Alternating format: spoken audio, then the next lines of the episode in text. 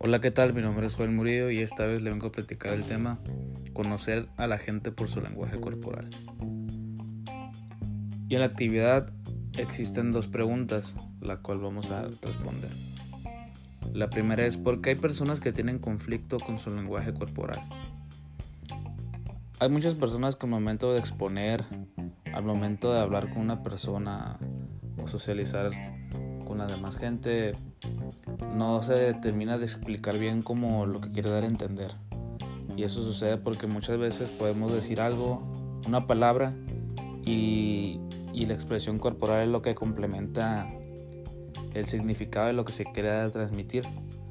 Y hay mucha gente que, que no cuenta con esta capacidad de tener la expresión corporal y eso hace no entender bien a la persona.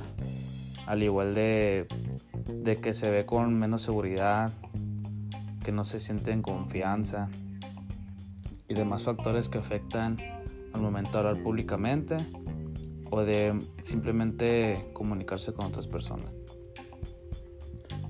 La segunda pregunta es, ¿qué beneficios tiene aplicar el lenguaje corporal al comunicarnos?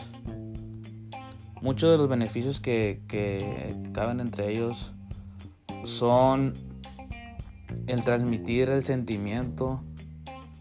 Hay muchos cantantes que, que cantan, pero no transmiten nada. Pues hay gente que canta y tiene expresión corporal. Hay, hay personas que están dando una exposición y solo están parados y no, no mueven las manos, no señalan el tema del que están hablando, la imagen. Son muchos factores que tienen que ver que, que, te ayudan a tener una mejor exposición, presentación, incluso a encajar en un grupo de personas donde tú sabes que tienes que tienes que dar todo, todo de tipos porque la expresión corporal es algo que te caracteriza y transmite en realidad cómo eres. Y yo creo que, que esos serían los beneficios.